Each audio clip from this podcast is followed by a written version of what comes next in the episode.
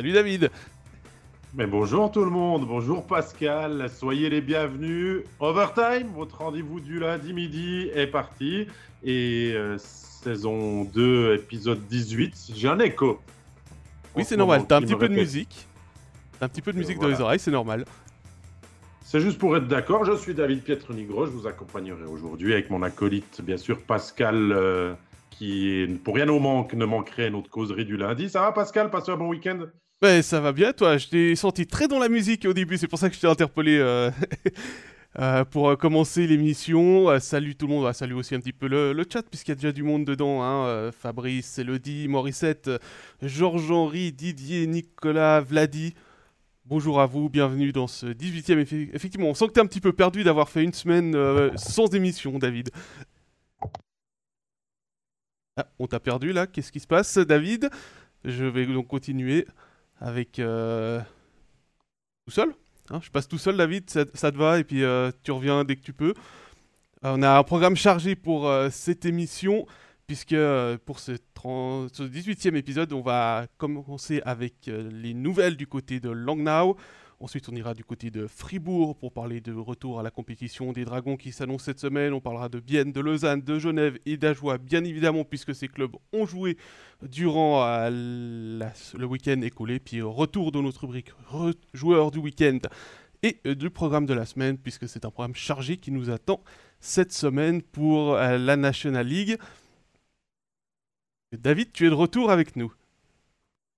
Alors Pascal, je vais t'expliquer un truc, parce que ça c'est les aléas du direct, puis je crois que tu as un petit coca que tu n'arrêtes pas de me poser des calls chaque, euh, chaque semaine, je crois que ça me tombe souvent dessus. En fait, j'entends tout à double. C'est-à-dire que quand j'ai fini ma phrase, deux secondes après, je m'entends, je t'entends parler et tout, donc c'est très compliqué de savoir vraiment où on en est. Tu peux regarder ça. Et moi, pendant ce temps, je vais peut-être euh, accueillir euh, notre invité du jour, notre euh, non, écoute, David, David, avant qu'on accueille notre collègue, c'est très simple. Je pense que tu as le son de Facebook qui est activé. non, écoute, David, hein. Alors, je vais regarder ça. On accueille notre collègue, c'est très simple. Je pense que tu as le son de Facebook qui est activé.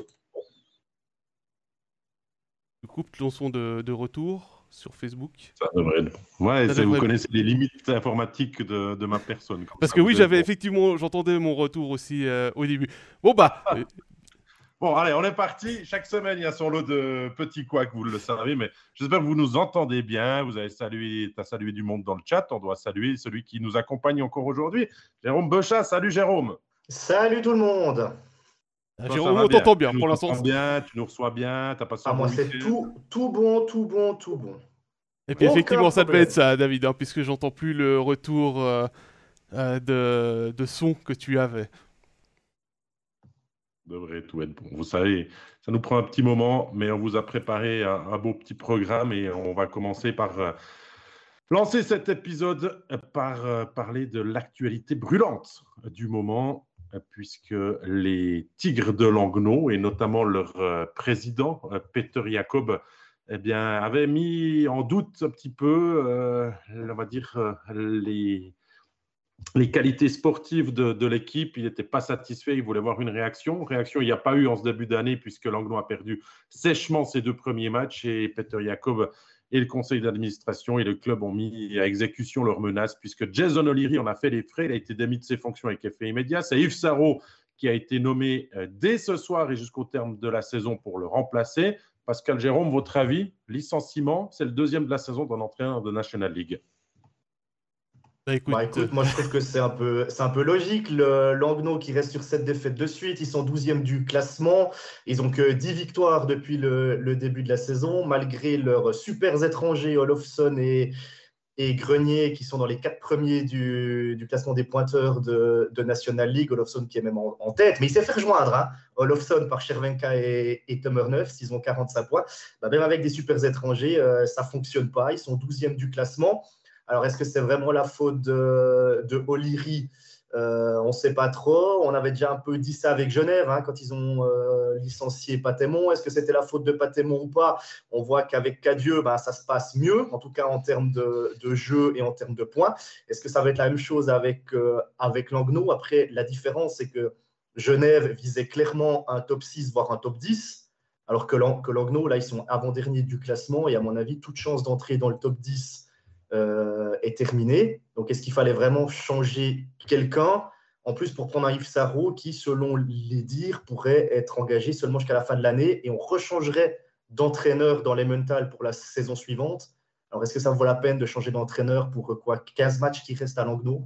Je ne sais pas, c'est un peu la question que je te pose, Pascal. Est-ce que ça vaut la peine de changer d'entraîneur pour 15 matchs quand tu n'as plus forcément quelque chose à jouer? Bah écoute, la, problématique, je pense, c'est comme avec Genève, c'était une histoire d'entendre une autre voix dans le vestiaire pour essayer d'obtenir quelque chose sur la fin de saison. Euh, ils sont effectivement trop loin pour les pré-playoffs, avec ils sont à moins de 0,9 points par match. Hein. Ça va être très compliqué de rejoindre pour l'instant Berne qui est dixième. Et euh, contrairement à Genève, il y a une différence, c'est que Langnau a très peu de leaders qui sont à l'infirmerie en ce moment. Donc en même temps, euh, il n'y a que le changement d'entraîneur qui peut amener quelque chose de différent. Oui, mais est-ce qu'en période de Covid, en période où il n'y a pas de relégation, en période où Langnau finalement se retrouve où Langnau doit être, est-ce que vraiment on doit faire des frais comme ça euh, Pour 15 matchs en plus. Pour 15 matchs, voilà. Il y a 14 points de retard euh, sur, euh, sur, la, sur la première place pré-playoff, donc c'est. Je sais pas, ça paraît un long cheminement impossible pour Langnau. on a quand même vu que cette année, ils ont énormément compté sur leur première ligne. Euh, quand elle performe. Si celle-ci maintenant est muselée et que les équipes adverses euh, font un travail dessus, bah, forcément que derrière, ça va. Je veux pas dire que, Yves Sarro ne pourra pas mettre sa patte sur cette équipe, c'est pas ce que je veux dire, mais, mais est-ce que Yves Sarro le fera mieux que Jason O'Leary? C'est clair qu'il faut entendre quelque chose de nouveau dans le vestiaire, mais à défaut, Genève a réussi à le faire assez vite euh, pour avoir une réaction. Et réaction, il y a maintenant. Est-ce que c'est le changement d'entraîneur? Est-ce que c'est le nouveau, euh, euh, la nouvelle voix dans le vestiaire? Est-ce que c'est les joueurs, tout simplement aussi hein? Il y en avait pas mal qui étaient à l'infirmerie à Genève, qui sont revenus au jeu, qui ont donné plus de caractère et de coffre à cette équipe. Alors non, j'ai l'impression qu'on ne peut pas tirer grand-chose de plus. Oui, bien sûr, on pourra signer quelques victoires, mais on ne pourra pas aller chercher les pré-playoffs. Moi, ce que je me dis, c'est est-ce que le changement avec Yves Sarro pour Jason O'Leary, il n'est pas trop tard? Parce que Genève a changé au moment où on sentait qu'on allait peut-être louper le top 10. Et puis avant qu'on soit euh, vraiment dans une situation catastrophique, ils ont changé d'entraîneur. Là, Langnau est déjà dans la situation catastrophique. Ils n'ont plus quasiment aucune chance d'atteindre le top 10. Donc, est-ce qu'on n'aurait pas dû, du côté de Langnau, changer d'entraîneur avant d'être dans cette, situation? C'est-à-dire, je ne sais pas, mi-novembre ou, début décembre. Mais là, changer maintenant, quand la situation est terminée, seulement pour 15 matchs, bon, tant mieux pour Yves Sarro, hein, il pourra faire ses preuves en, en National League. Il a, il a, 15 euh, matchs pour faire quelque chose et tout, mais je ne sais pas. Au niveau timing, je ne suis pas convaincu, franchement. Pas convaincu non plus et je pense pas que c'était la bonne solution parce qu'il y a plusieurs jeunes dans l'équipe qui auraient pu profiter d'un formateur. Je ne dis pas que Yves n'est pas un bon formateur, mais euh, Jason O'Leary est reconnu comme un très bon formateur au niveau du, euh, du, hockey suisse et international. Et je pense que des défenseurs comme Bastien Guggenheim ou où Yannis Elsner aurait profité clairement d'une présence sans pression jusqu'à la fin de saison du même entraîneur. Mais après, euh, voilà, c'est toujours la même chose, c'est toujours ah. la même problématique. On est dans une ligue, même sans relégation, où les résultats sont importants parce que sans résultat, le ah, public moi, je pense que le, président euh, Peter Jacob a aussi eu des pressions des sponsors, de, son entourage. bien sûr que lui-même est déçu de la situation dans laquelle retrouve son club parce qu'il aimerait que, voir Langnau progresser et tout. Mais Langnau, c'est pas le club le plus riche, c'est pas le club qui a le plus de moyens, c'est pas le club qui a le plus de spectateurs non plus. Donc c'est pas le club qui peut se permettre non plus de payer deux entraîneurs en ce moment. Donc je pense qu'ils ont quand même, je l'espère, mûri cette décision qui a été prise et maintenant, ben, ils vont mettre la pression aussi sur le nouvel arrivé. Hein. Il y a deux matchs contre Rappersville aujourd'hui et demain euh, que, que Langnau doit déjà maîtriser. C'est ça, euh, moi, c'est pour ça qui est encore la plus problématique, c'est que Yves Sarro, il a eu euh, hier pour parler, pour rencontrer ses joueurs, ce matin pour préparer le match, et il a une double confrontation. Peut-être qu'il va passer du temps avec eux dans le bus pour aller jusqu'à Rappersville pour apprendre au moins leur prénom. Je dis pas qu'il les connaît pas, mais au moins mettre un, visage et un nom euh, dessus. Euh, ah, il les connaît pas tous, ça c'est sûr. Hein. Donc voilà, il y a Vladi qui dit bon après faut voir qui, quels sont les joueurs qui se bougent, qui mouillent le maillot aussi, et d'autres pourquoi pas. C'est toujours les, les coachs qui payent. On peut être d'accord avec ça, mais après bah, c'est ne peut pas licencier non plus, euh, euh, mettre de côté euh, les, les, 5, 6, 7, 8 joueurs que vous identifiez qui sont pas à leur meilleur rendement. Donc voilà, il y a aussi citation littéraire, je crois que c'est Ludo, hein, son nom, qui dit pour l'anglo, un coach comme Ellers qui favorise la défense de fer serait probablement, probablement plus prolifique en termes de points. notre avis, oui, bien sûr, on a vu que quand on a une équipe qui est quand même jeune, euh, inexpérimenté et avec des bons étrangers, on se doit quand même d'être rigoureuse défensivement, on va dire, en premier lieu, et de laisser le premier, voire le deuxième bloc s'exprimer et pour le reste bétonner. Ellers le faisait bien. Ça ne veut pas dire que c'est dans la philosophie de vie de, Jason O'Leary ou dans celle de Yves Sarro maintenant. Hein. Ça, ça dépend du coach. Oui, Ellers le faisait bien à l'époque et on a toujours cette référence-là. Mais est-ce que si Ellers venait à revenir avec l'effectif aujourd'hui de Langno, est-ce qu'il pourrait faire la même chose Ça, personne ne le sait. Pas, pas convaincu. Je pense hein. qu'actuellement, Heinz Ellers, il a quelque chose de plus important en tête que la défensive. Oui, bien sûr, bien sûr, bien sûr, on est d'accord, Pascal. Donc, euh, voilà. oh, fallait le placer celui-là. non, mais bon, après, voilà, effectivement, la problématique de, mais la problématique de la défense, c'est qu'il n'y a plus beaucoup de vétérans en défense. Euh, Ernie, oui, fait aussi partie des, vétérans avec Leger, Schilt et, Blazer. Mais autrement, il y, a des jeunes joueurs et euh, je pense. Bon, il y a Anthony Huguenin hein, quand même. Oui, Anthony Huguenin qui est revenu. Mais, euh, Huguenin, je l'ai je l'ai vu pour son premier match après le protocole Covid, il n'était pas encore à 100%, il n'avait pas encore repris les choses. Mais c'est vrai que ce que tu disais, David, tout à l'heure, c'est pour jouer contre l'Anglo, la tactique elle est assez simple, c'est qu'il faut museler euh, les duos Pessonen, Olofsson et Olofsson-Grenier, puisqu'il les sépare de temps en temps. Enfin, il les séparait de temps en temps, O'Leary. Et, euh, et c'est assez facile, en fait. Regardez, euh, Huguenin revient, on va lui laisser le temps de retrouver le rythme. Blazer va manquer quatre matchs suspendus pour sa vilaine charge lors du match contre Davos. et après, ça vous donne comme défenseur top 4, ça donne Samuel Ernie, Yannis Selzener, Larry Leger, voire Tim Gross-Niklaus. Je veux dire, c'est quand même très léger pour une équipe qui ah, va en National League. Hein. Euh, c'est léger, léger pour la National League, mais pas sur la balance, hein, parce que Gross-Niklaus, Shield, Blazer et Leger, c'est pas des petits formats. C'est ça, c'est ça, on est d'accord. Voilà, bon ça c'était pour la part d'actualité euh, totalement brûlante vu qu'on a appris la nouvelle hier et qu'on se devait pour être parfaitement complet dans notre overtime d'en parler. Et puis faire un petit clin d'œil euh, bien évidemment à Yves Sarro qu'on salue et qu'on souhaite bien évidemment bonne chance pour les 15 matchs qu'il va disputer avec Langnau et puis qu'on se réjouit de retrouver puisque ce sera l'occasion d'avoir un entraîneur de plus en interview avant les matchs ou après les matchs éventuellement. Je pas, j'ai pas une bêtise messieurs. Je vous entends ah rigoler à, ça. Non, non, non, non toujours un plaisir de l'avoir aussi. Hein. C'est comme Serge Pelletier, on attend le retour de Serge maintenant. Et puis on va, on va terminer avec euh, euh, Sébastien qui nous dit changer de coach pour le peu de matchs qu'il reste alors qu'ils sont quasiment éliminés, ça leur fait perdre de l'argent pour pas grand chose. Je crois que c'est à peu près, ça résume ce qu'on a à peu près dit. Merci. Euh, Sébastien, pour ton commentaire. N'oubliez pas évidemment que vous pouvez nous écrire à tout moment pour nous poser des questions ou pour réagir à ce qu'on dit. Messieurs, on va s'intéresser maintenant au club roman, je pense, avec le premier du classement. Fribourg qui va retrouver la compétition, qui a retrouvé la glace ce matin pour un entraînement quasiment avec tout le monde, à part Connor Hughes qui est donc prêté à Genève. Le dernier match des Dragons remonte au 2, février, au 2 janvier pardon, à Zurich avec cette défaite dans le temps réglementaire face au Lyon. Un gros programme les attend cette semaine.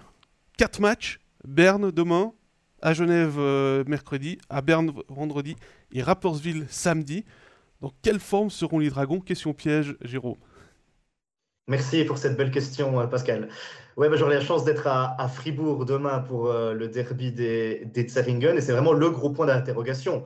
Euh, comment Fribourg va être face à, face à Berne? On a vu des équipes qui sortaient de quarantaine qui étaient en pleine forme, on a vu d'autres équipes où il a fallu un tiers, un tiers et demi pour se mettre, euh, pour se mettre dedans. Après, la bonne nouvelle pour Fribourg, c'est que durant la quarantaine, bah, Fribourg n'a pas perdu sa première place euh, au classement. Par contre, ça s'est bien, bien resserré parce que maintenant, il y a plus de trois points d'écart entre Fribourg premier et Zurich qui est, cinquième.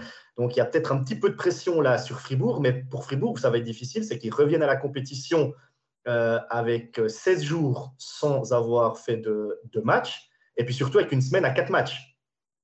Alors, il faudra être en forme euh, dès demain, dès le début de match contre, euh, contre Berne, même si ce n'est pas un, grand, grand Berne. Hein. Euh, c'est temps, puisqu'ils ont une série de, de défaites, mais il faudra surtout pouvoir récupérer parce que les matchs là vont, vont s'enchaîner avec quatre rencontres en une semaine. Hein. Moi, je suis assez d'accord avec toi. On a vu que toutes les équipes qui ont repris en 2022 ont eu besoin, certaines d'un tiers, un tiers et demi, comme mhm. tu dis, certaines donc, sont toujours en train de chercher leur rythme. Hein. soyons d'accord avec ça. Il y a certaines équipes qui n'ont pas encore euh, vraiment euh, passé à la nouvelle année euh, avec le meilleur des moyens. Pour Fribourg, ça sera la même chose. Je crois qu'il ne faut pas s'attendre à, feu d'artifice sur la glace. Ça peut l'être demain, c'est pas ce que ça je peut l'être, hein. mais, mais, mais, mais, ça peut être aussi difficile avec des jambes lourdes, un rythme, des automatismes à retrouver. Ah, je dis pas qu'on oublie le hockey, c'est un petit peu comme le vélo, on remonte dessus et, et, et ça fonctionne, mais on tombe face à un adversaire qui est aussi, on va dire, dans une forme un peu chancelante et euh, c'est un derby des Tseringen. Euh, il y aura certainement du monde, du monde à la patinoire. Euh, c'est peut-être pas le meilleur moyen de recommencer. Bien sûr, on a tous envie de jouer peut-être Langnau ou Ajoie euh, pour un match de reprise, mais c'est pas le cas. Il y a ce gros programme. Et euh, bien sûr qu'il y a eu des joueurs qui ont été touchés aussi qui euh, seront peut-être pas à leur meilleure forme. Hein. C'est ce qu'on parlait du GNA avant. Il y a bien sûr le reste du groupe qui a été mis en quarantaine quelques jours, qui a pu continuer de garder la glace. Mais pour le reste, c'est un petit peu la connue. Alors oui, on peut s'entraîner. Oui, il faut, et je crois que c'est le règlement qui dit ça, cinq jours entre la fin de la quarantaine et le premier match joué pour laisser à l'équipe Mmh. le temps de retrouver normal, la hein. glace, le rythme et tout ça. Donc Fribourg va pouvoir aligner ses matchs euh, cette semaine. Et ça, c'est aussi les aléas. C'est quand vous avez été en quarantaine quasiment deux semaines, ben, le programme au retour, il est chargé. Voilà, puis euh, tu parlais du vélo, bah, c'est généralement ce qu'ils font les, les joueurs quand ils sont enfermés chez eux. hein, ils font du vélo si le club a eu le temps de livrer du matériel, euh, des haltères. Et c'est vrai que c'est pas la même explosivité que si tu es sur la glace à patiner. Mais l'information qui est importante, c'est celle de, de Pierre Chouvet ce matin de La Liberté sur Twitter qui dit qu'il y a quasiment tout le monde qui est là. Il y a juste Camerzin qui a un maillot rouge, donc je crois que c'est le maillot sans contact à Fribourg, qui est, euh, qui est donc. Il n'y a pas de Absent chance à cette saison. hein. Ouais, Non, c'est Il les cumule là. Il les cumule. Après, on a quand même vu certaines équipes qui sortaient de quarantaine euh, le couteau entre les dents, en tout cas sur les 20 premières minutes, et que ça suffisait pour réussir le, retour. Tu le disais aussi, euh, David et Christine, qui est une supportrice du CP Berne, dit oui, l'ours est lent. Euh, effectivement, c'est un peu la période d'hibernation du côté de la Postulance Arena. Bah euh, Quand je disais qu'il y a des équipes qui n'étaient pas encore revenues totalement euh, à leur niveau, euh, bah, Berne le cherche peut-être depuis septembre. hein. Je sais que des fois, quand on critique un petit peu les clubs de cœur des gens qui nous suivent dans, dans le chat là et tout, ils, ils apprécient pas, mais on essaye toujours d'être franchement le plus véridique possible dans nos Bah. propos. Et, et Berne, je suis désolé, c'est quand même décevant. C'est quand même une équipe qui sait gagner des titres et tout, et puis que depuis trois ans maintenant, bah, c'est plus la même équipe. On voit qu'ils la construisent très bien. hein. Pour les saisons prochaines, ça pourrait rebondir. Mais même cette année, il y a quand même de la qualité pour faire mieux que ce que fait Berne depuis, euh, maintenant plus de 30 matchs. Bon, on sait que le classement, c'est le nombre de points par match, mais si on prend le nombre de points, Berne est dixième et n'a que trois points d'avance sur Ambry. Alors certes, avec deux matchs de moins que les, que, que les Levantins, mais on dit toujours, hein, les matchs en retard, il faut les gagner. Et là, Berne est quand même dans une situation où il est à la lutte pour la dixième place avec, avec Ambry. Donc, euh, est-ce qu'Ambry va réussir à passer devant? En tout cas, du côté euh, des Bernois, il faut faire des points. Alors évidemment, demain, c'est un derby des Tseringen, ils seront motivés et il y a peut-être un bon coup à jouer pour les ours demain. Derby des Tseringen, euh, arrêter la, la suite de défaites contre Fribourg qui revient à la compétition. Euh, J'ai envie de dire, il y a, y a un bon coup à jouer là. Moi, moi, je reviens quelques minutes en arrière, Jérôme, où je ne suis pas d'accord avec toi. Tu dis que Fribourg, maintenant, a vu Zoug, Rapperswil revenir euh, sur lui au classement et que ça va lui Mhm. mettre de la pression. Moi, je ne suis pas d'accord parce que Fribourg n'a jamais clamé haut et fort qu'il voulait terminer premier. Fribourg veut aller le plus loin possible en play-off. Tu veux enfin montrer qu'il arrivera à passer des tours et tout ça. Et qu'il termine premier ou troisième, la saison, elle sera de toute façon grandement réussie. Oui, oui, oui, déjà, l'année dernière. Mm, Donc ça, c'est bien sûr un jeu à l'interne. Et puis après, on a le côté sportif et professionnel qu'on veut, bien sûr, terminer le plus haut possible. Mais je ne suis pas sûr que ce soit une obsession du club d'absolument terminer premier. Si on y arrive, c'est bien. On a tous les matchs, Ouais, si ouais. on va jusqu'en finale, euh, où on commence la série à domicile. Donc voilà. Mais il y a la question, il y a la question de Gaëtan. Ouais, J'avais discuté avec Dave Souter et puis il m'avait dit euh, alors, c'est pas une obsession d'être premier, mais maintenant qu'on est premier du classement, euh, on a envie d'y rester. Voilà, c'est ce que Et- je dis. et- évidemment, parce qu'il m'avait dit quand on est premier, on peut pas aller plus haut. Donc maintenant, notre but, bah, c'est de ne pas se faire revenir dessus. C'est clair. Et mais je, tu, je pense si que tu les joueurs, ils ont envie de finir premier, quoi, évidemment. si tu finis troisième, c'est pas un drama non plus. Tu vois, Ah non, non, non, un drame, non, mais on a envie de rester Voilà.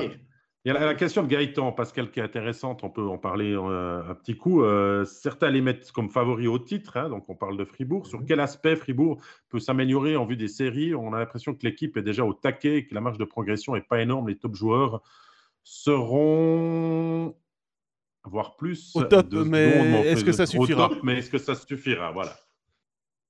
C'est une bonne question, Gaëtan. Merci. euh, c'est un spécialiste des bonnes questions. C'est déjà lui qui Maintenant, avait euh, une posé une question question. euh, c'est ton tour, Pascal. Bah écoute, euh, oui effectivement, les joueurs au top sont presque tous au top. hein. Il y a il me semble qu'Ilian Motet, ça fait un petit moment qu'il a plus été aussi dominateur qu'il l'a été au début de saison et, la saison passée. Donc ça, c'est un point qui peut s'améliorer. Euh, je pense qu'il a un mode playoff quand même qui est caché quelque part et qu'il est capable de l'activer, mais à condition bien évidemment que la défense tienne la route. L'avantage de, l'avantage de la défense cette saison, c'est que Rafael Diaz a l'expérience de la victoire désormais et de la victoire en titre. Il savait gagner des séries, ça c'est pas un souci. Euh, et puis c'était quoi le, reste de la question? Parce que maintenant je l'ai bah, l'impression que l'équipe est déjà au tac. Peut, peut s'améliorer, c'est ça. C'est que, c'est que moi, le dernier le dernier aspect en playoff, c'est reste toujours le jeu physique et pour ça je pense que le fait d'avoir gardé Daniel Brodin plutôt que Victor Stolberg peut être un avantage si euh, Daniel Brodin reste en santé parce que c'est un joueur qui sait jouer à la fois physique et qui sait aussi euh, aller marquer des buts. Et puis moi, je trouve que Fribourg fait tellement dans la continuité, même dans la progression, euh, depuis, depuis deux ans, depuis même l'arrivée de, Dubé, qui a eu cette, progression de l'équipe, que euh, on a une constante assez énorme et on a des plus beaux jeux de la ligue, autant offensifs que défensifs. Parce que oui, derrière ça, ok, c'est un petit peu plus de buts. Hein. En fin d'année, euh, il y avait des fois 3, 4 buts, alors que Fribourg était quand même plutôt sur un ou deux buts concédés, hein, on va dire, sur les matchs quand il les gagnait assez nettement et tout. Donc là, on peut encore travailler peut-être. Mais moi, ce qui m'intéresse à voir, c'est que est-ce qu'on peut faire une Zoug de l'année dernière? Alors, Zoug a été ultra dominateur et avait fait la même chose en playoff. Est-ce que Fribourg, qui trouve vraiment son rythme cette saison, peut après aligner euh, les tours en, en playoff et aller jusqu'au bout? La question, personne ne pourra y répondre. Soyons clairs. Nous, on peut faire des spéculations, on peut avancer des arguments, mais c'est le premier tour des playoffs peut-être qui va conditionner euh, la suite de la saison de, Fribourg-Gotteron. Hein. Ça dépend aussi de l'adversaire. Il, y a beaucoup de choses. Et, hein, puis les, absents. On sait qu'ils n'ont pas un banc hyper profond à Fribourg, donc tu te retrouves tout d'un coup avec deux, trois blessés. Ça peut, ça peut jouer un rôle. Après, moi, ce que j'ai vu de Fribourg sur cette saison régulière, je trouve que parfois, ils jouent déjà comme en playoff. Il y a une grosse intensité, il y a une grosse rigueur défensive aussi. Et je pense que le niveau de Fribourg, là, en saison régulière, il est déjà proche de son niveau en playoff. Donc les joueurs sont déjà euh, adaptés à ce rythme-là. Parce qu'on voit souvent des, équipes qui, en saison régulière, jouent un peu à 85-90%. Puis tout d'un coup, en playoff, on se dit waouh, en une semaine, ils ont changé de rythme. Et là, Fribourg, j'ai l'impression qu'ils sont presque déjà, depuis septembre, dans ce mode playoff, comme si Dubé voulait déjà les habituer à ce rythme-là et puis et puis il y a eu tellement ce travail sur l'aspect défensif qui a mmh changé par rapport à la saison dernière que vraiment Fribourg joue bien et pourrait continuer de jouer très très bien longtemps parce que non plus on surutilise pas certains joueurs. Oui, il y a Gunderson qui au passage n'ira pas aux Jeux Olympiques apparemment, hein, Pascal, parce qu'on a communiqué une équipe très jeune des États-Unis. Euh, les États-Unis n'ont pas encore communiqué en fait euh, la formation. Ils ont juste dit qu'ils iraient avec des jeunes joueurs et euh, Ryan Gunderson a confirmé à Pierre Chouet de la Liberté une nouvelle fois. Salutations à lui s'il écoute en rediffusion parce qu'il est actuellement encore à la BCF Arena, je pense, pour quelques interviews. Euh, mais, que mais, voilà, mais je veux, dire, il y a, y, a, y a, peu de profondeur. C'est peut-être le point négatif qu'on peut dire à Fribourg, mais il n'y a pas de surutilisation euh, des joueurs. Il y a Diaz qui a été blessé, qui devrait revenir au jeu, euh, qui sera aussi un petit peu plus frais, forcément. Donc, par rapport aux autres années, on apprend. Maintenant, est-ce que ça va permettre aux fans de Fribourg, qui sont toujours très, on va dire, comment dire, très rapide, non, très rapide à s'enflammer, mais très critique ensuite et créatif de se dire bah, on a gagné trois matchs de playoff sur les X dernières années, donc on n'est pas encore euh, sorti de l'auberge, mais bah, toutes les raisons portent à croire que Fribourg peut aller loin, aller au bout. On attend encore. Et ça, c'est voilà. Euh, pour revenir sur ce que tu disais, David, le premier tour des playoffs, effectivement, sera important. On l'a vu l'année passée avec, euh, avec le, premier tour contre Genève. Et Didier, qui est supporter de Genève, le rappelait aussi dans le, dans le chat que l'année passée, bah, le premier tour des playoffs a été un facteur à partir du moment où euh, Genève est entré dans le jeu physique. Je dirais que euh, encore un des facteurs qu'il va falloir regarder, c'est euh, qu'on garde du côté de Fribourg le Di Domenico actuel, mmh. celui qui marque des buts, qui fait des points, qui est beau à voir jouer, pas le Di Domenico frustré comme il peut l'être parfois et qui va coûter à son équipe. Et ça, ce sera peut-être l'aspect le, plus important en playoff parce que c'est un joueur qui va être ciblé par l'adversaire. Et puis après, euh, il y a Frédéric qui nous dit le Fribourg a un gros programme pour janvier, mais en février, pause olympique. N'auront-ils pas le temps de se reposer et de revenir en mars en pleine forme? Bah, Ça dépendra de qui, bah. dans l'effectif fribourgeois, ira à Pékin ou non. Ça. Voilà. Et puis, et, puis, et puis de voir comment on gère cette pause. C'est pas normal, on va dire quasiment un mois de pause aussi. Il y a beaucoup d'équipes qui vont pouvoir euh, avoir des joueurs qui sont aux Jeux Olympiques, mais beaucoup d'équipes qui ne seront pas concernées aussi. Mais comment on, soigne les bobos et on relance l'organisme après? On va donner quelques jours de vacances aux joueurs qui ne seront pas convoqués. Euh, ils reviennent et tout. C'est une année spéciale. C'est une année spéciale. Donc oui, bien sûr, être premier, deuxième de la saison régulière, ça sera un avantage mais les cartes pourraient être redistribuées aussi. regardez, Zurich pourrait être une équipe extrêmement euh, concernée par les Jeux Olympiques avec beaucoup mhm. de joueurs qui peuvent partir. Et c'est une équipe qui est en train de monter en puissance. Est-ce qu'elle ne sera pas coupée dans son élan aussi il y, a, il y a beaucoup, il y a beaucoup d'interrogations en ce moment. Hein. Moi, j'ai une petite question à vous poser. Est-ce que pendant ces trois semaines de pause olympique, les clubs ont la possibilité de faire des matchs amicaux? En théorie, oui. Entre eux, pour garder la forme, pour ceux qui ne sont pas envoyés en théorie, oui. Est-ce que après, est-ce qu'ils vont le faire ou pas? Ça dépend de la Il n'y a encore pas grand-chose qui a été annulé, mais je crois que certaines équipes ont déjà, euh, de ce que j'ai entendu euh, les dernières fois que j'étais en patinoire, euh, émis le souhait justement de, de pouvoir s'affronter ou même jouer contre d'autres équipes. Mhm. D'autres pays, si la situation sanitaire le permet, bien sûr, parce qu'on ne va pas faire de bêtises non plus en mois de bah, février pour faire des bêtises, hein, soyons d'accord. Ça, c'est clair. Bah, on, a, vu entre Noël et Nouvel An avec Langnau qui est allé affronter Rosa. Hein. Tu dis ça, tu dis rien. Voilà. Mais dans le chat, c'est intéressant quand, on, développe un thème, réagissez aussi. Il a Fribourg qui dit favori au titre, c'est une blague pour Didier. Bon, les jeunes voient, euh, forcément. Sébastien Staub qui nous dit bah, Fribourg n'aime pas le jeu physique. Vladi qui dit Je mets ma main à couper. Attention, Vladi, euh, que Fribourg ne sera pas pour cette saison. Donc voilà, on aime bien ces réactions. On vous lit, on vous lit en tout temps. C'est la force de notre euh, podcast, c'est qu'il est en direct. Vous pouvez vous poser vos questions et on réagit. On est toujours amusé et on essaye de prendre le maximum de questions pour y répondre. Donc voilà pour Fribourg qui joue pas, mais qui avait quand même de l'actualité et de quoi en discuter, Jérôme, non?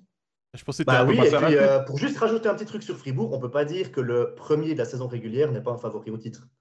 Je veux dire, si tu remportes le championnat, euh, forcément que tu es un favori pour les, pour les playoffs. Bah, je crois qu'on a fait le tour pour Fribourg et puis on va partir euh, à quelques kilomètres de là, à Bienne. Avec Bienne qui a gagné ses deux matchs de la semaine contre Berne, un match euh, complètement fou, 8-7 aux, prolongations où, Berne, euh, Bienne a été mené tout le long. Et puis ce match hier contre Lugano, où Bienne a aussi euh, renversé la vapeur pour prendre les trois points. On voit un HC Bienne qui a montré du caractère hein, sur, les, sur les deux matchs, parce qu'à Berne, ils sont aussi, enfin, contre Berne, ils sont aussi menés 3-0 à un moment donné. Ce n'est pas donné à tout le monde non plus de, de renverser un match comme ça. Et puis, euh, ce qui a peut-être fait la différence aussi sur ces, sur ces deux matchs, c'est qu'on a l'impression que les hommes de, de Tormanon ont retrouvé leur, euh, leur power play. Oui, c'est pas faux, parce que le power play les a quand même bien aidés euh, lors des deux derniers matchs. C'était pas ça avant. Hein. Je crois que c'est Régis, notre collègue Jérôme, qui nous avait donné le chiffre que sur les six derniers matchs de l'année, 2021, euh, euh, c'était 5,3% lors des six derniers matchs. Donc, c'était pas terrible. c'était un but sur 19 powerplay. Ouais, c'était avant le match contre Berne. Donc, il y avait, il y avait quand même eu le match contre Ombrie entre deux. Dans le match 8-7, forcément que vous avez des possibilités, mais c'est quand même du 3 sur 4, 3 buts sur 4 chances. Euh, en powerplay mm. pour, euh, pour bien et 2 sur 5 contre Lugano, mais les deux buts qui vous permettent, comme de magie, de tourner le match euh, dans, dans, la dernière période et, d'aller signer un succès. Bah, ma foi, compliqué parce que les 20 premières minutes, et c'est Noah Delément qui nous le disait à l'interview, bien a été dominé et absent, mais que la réaction a été intéressante sur les 40 dernières minutes et que bah, voilà, il y a des Yakovenko, il y a des Rayala, il y a des joueurs qui, qui peuvent saisir ces occasions alors qu'on est en, en, jeu de puissance pour, pour marquer. Et si on cumule, c'est Jérôme, je crois que c'est toi qui as calculé, sur les deux derniers matchs, c'est 55% d'efficacité. Donc on passe de 5%, sur 6. Donc là, on, est un peu en sur-régime au niveau du power play, mais finalement, Bien le provoque. Les provoque ses fautes et Bien les transforme aussi. Donc Bien peut comptabiliser dessus. Et c'est ce qui lui a permis d'être en vie aussi contre Berne et ce qui lui a permis d'aller chercher trois points contre Lugano.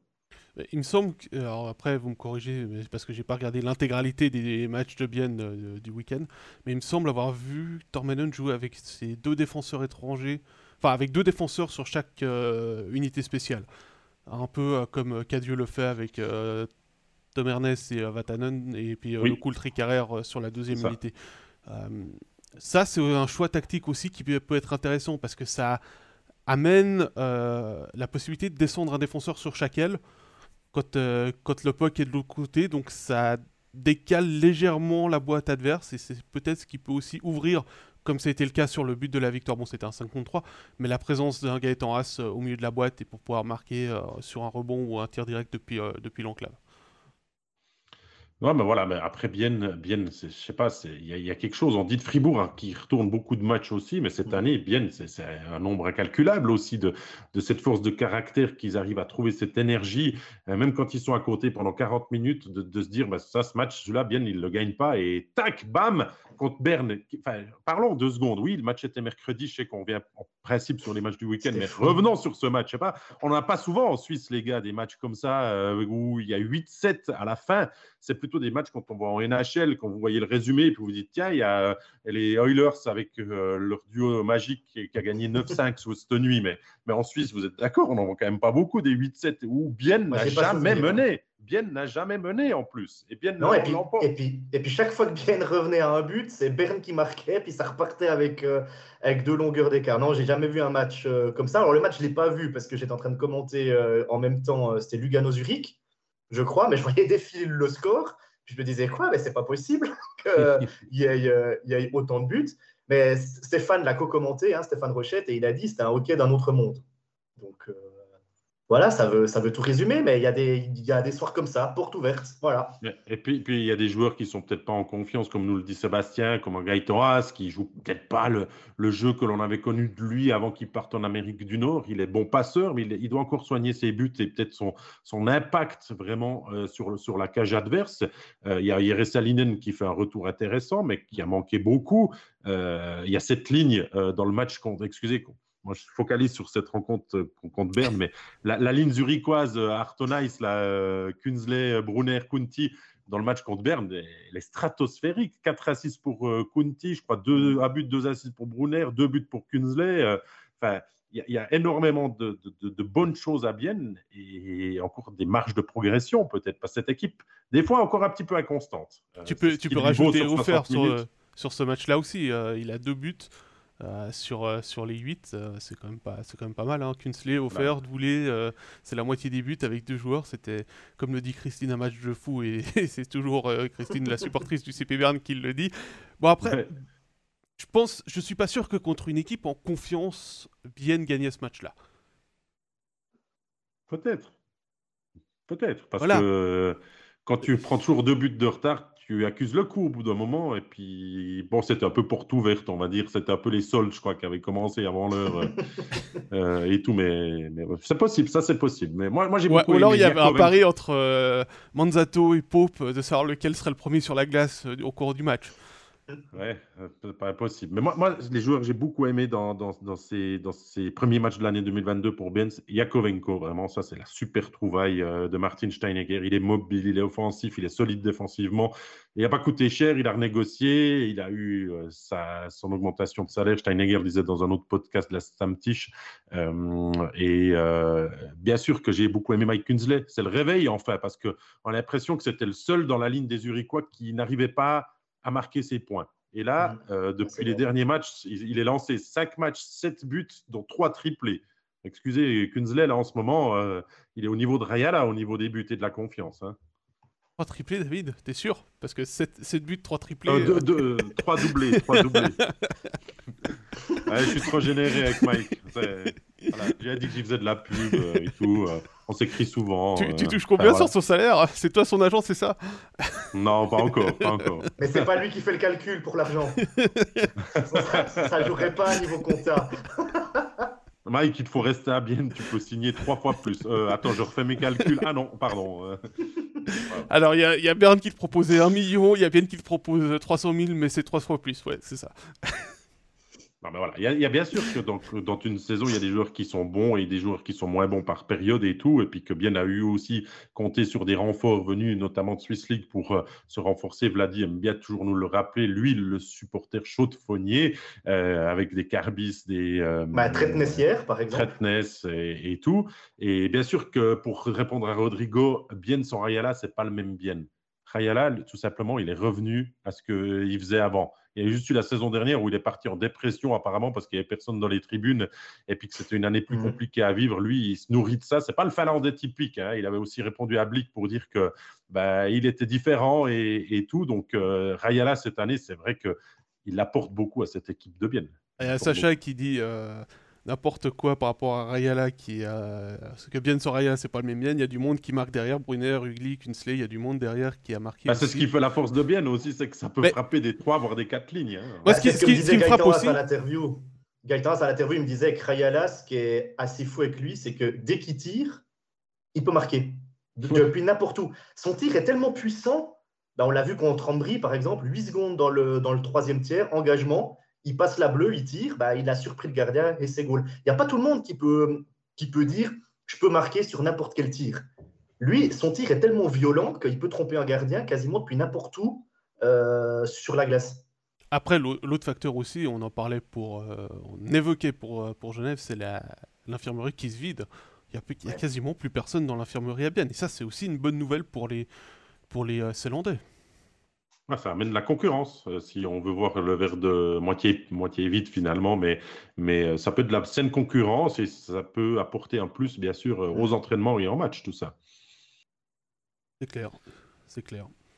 Prochain match pour Bienne, Zoug mardi, contre Zurich vendredi, à Genève samedi. C'est une belle semaine. Hein. Belle semaine, hein bien être fixé sur, sur le rendement de, de Bienne en ce moment.